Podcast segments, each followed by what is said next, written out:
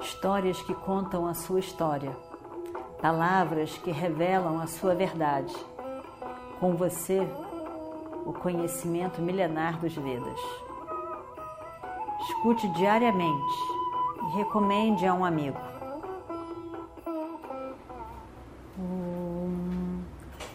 Vakratunda Mahakaya Suryakoti Samaprabha Nirvignam Kurume Deva Sarvakaryeshu Sarvada Continuando então a nossa história do Mahabharata. Nesse mundo, nesse mundo tudo é passageiro. Não podemos ter certeza de nada. Debaixo dos olhos de todos os Kauravas. Bhishma morreu. Seria mais fácil imaginar a queda do sol desaparecendo do céu do que a morte de Bhishma, o invencível. Algo que algo que não podemos nem imaginar, não conseguimos nem, nem conceber, nem imaginar possível. Se tornou inevitável. Aos nossos olhos, aos olhos de todos vocês, aconteceu. Mas ao mesmo tempo não é correto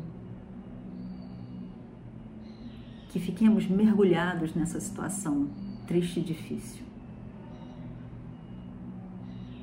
Duryodhana, eu lutarei por você ao seu lado. A minha vida está entregue a você. Ela está em jogo. Ela está entregue a você.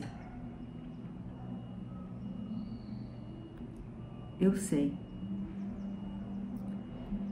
Eu sei que a única coisa que dura nessa vida é a fama. A fama não morre. A fama continua além da morte do corpo.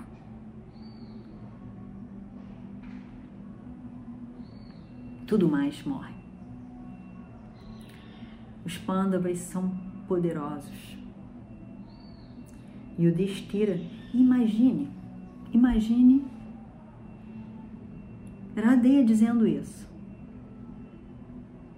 Radeia não está dizendo sobre um Yudhishthira, um Pandava, que é inimigo de Duryodhana. Mas ele ele está olhando para cada um deles com, objetividade. Não porque é só inimigo de Duryodhana, mas ele tinha uma apreciação desde sempre por esses cinco irmãos. E nesse momento, ele, tudo isso é muito claro para ele. Então ele, ele, ele diz: Yudhishthira é correto. Bhima é muito poderoso. Arjuna invencível. Nakula, Sahadeva são guerreiros divinos. Satyaki é igual a Arjuna e Krishna. Ele era parente de Krishna, discípulo e amigo de Arjuna. Poderoso, tão grandioso quanto seu mestre. Abhimanyu o mais poderoso entre todos os homens. Abhimanyu era filho de Arjuna e sobrinho de Krishna.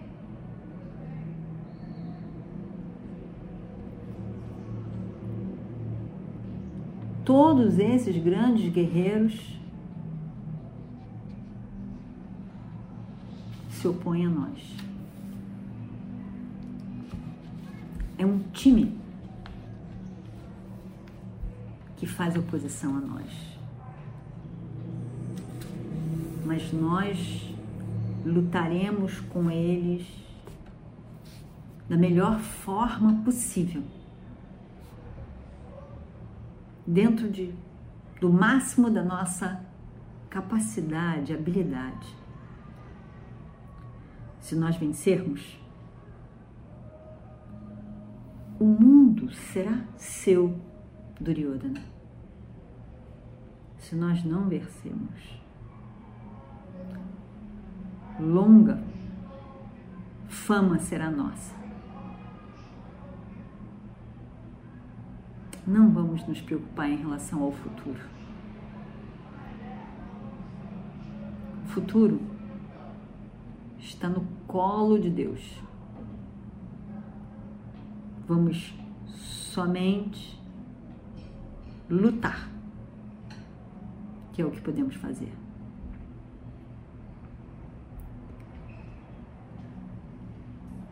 Duryodhana estava muito feliz pensando que Iradeya entraria no campo de batalha e encontraria em duelo Arjuna. Duryodhana não tinha dúvida que Iradeya ia destruir Arjuna. Ele tinha certeza, já visualizava a morte de Arjuna. Ele deixou ali Iradeya se arrumando para a guerra e foi para sua própria tenda. Radeia se arrumou, se preparou, era o seu primeiro dia. E o que ele fez? Antes de ir para o campo de batalha, na manhã do seu primeiro dia no campo de batalha, antes de adentrar o campo de batalha, o que fez Radhe? Será que você poderia dizer? Você poderia imaginar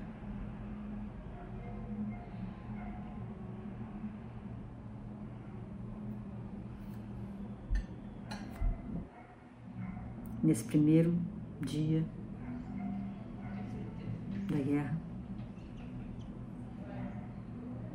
Para Radeia. A guerra já estava acontecendo. Radeia, antes de ir para o campo de batalha, o sagrado campo de batalha,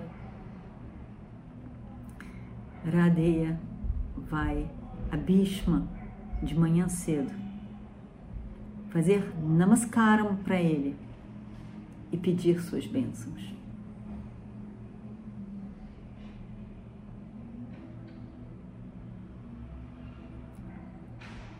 Como fizeram os pândavas, pedindo as bênçãos de Bhishma, de Dronacharya. Irmão que ele era dos pândavas. Porque sempre existe um terceiro fator. A gente pode se esforçar, que é o, o principal. Em qualquer empreendimento, a gente tem que se esforçar, fazer a nossa parte. Outro fator é o tempo. A gente tem que se esforçar durante algum tempo. E ter paciência para receber o resultado na hora que for a hora. Mas a gente tem sempre que considerar um terceiro fator: o esforço, o tempo e o terceiro fator. Chamado de terceiro fator, ele é Daivam, é o divino. Eu posso dar o meu máximo. Eu posso ter esperar todo o tempo necessário e fundamental.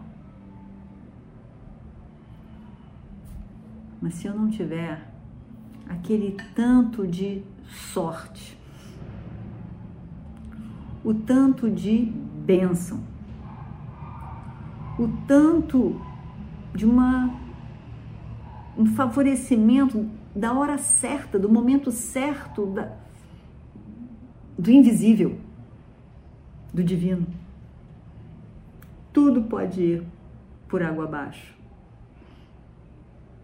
Ainda que eu tenha todo o preparo e a capacitação e as riquezas, todos os dons e capacitações do meu lado. Se eu não tenho aquele aquele a mais, aquela bênção divina, tudo vai por água abaixo. E a gente não sabe explicar nem como foi.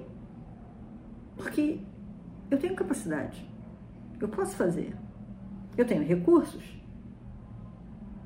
O que aconteceu? Não sei. Não sei. É? Algo não estava do seu lado.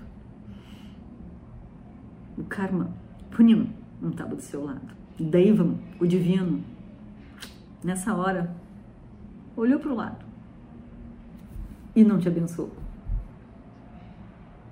Então,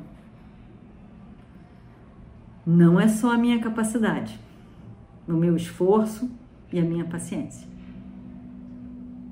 Eu tenho que fazer o máximo para ter esse divino, esse invisível do meu lado.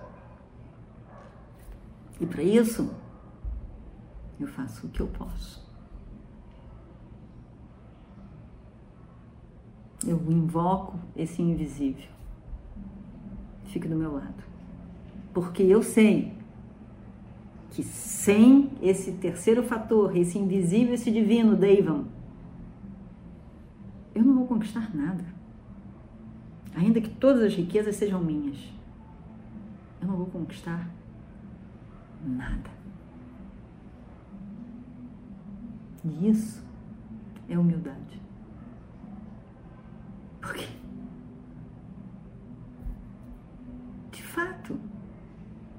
Eu posso ter todas as riquezas do mundo, mas se eu não tenho uma bênção invisível ali,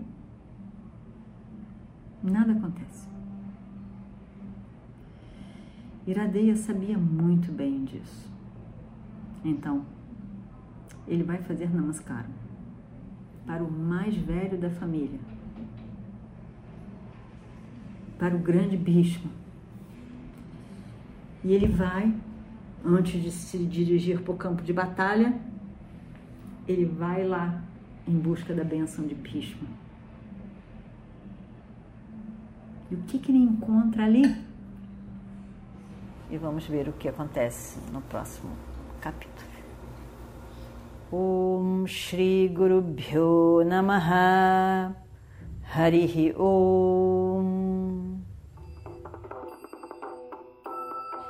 histórias que contam a sua história, palavras que revelam a sua verdade. Com você, o conhecimento milenar dos Vedas. Escute diariamente e recomende a um amigo.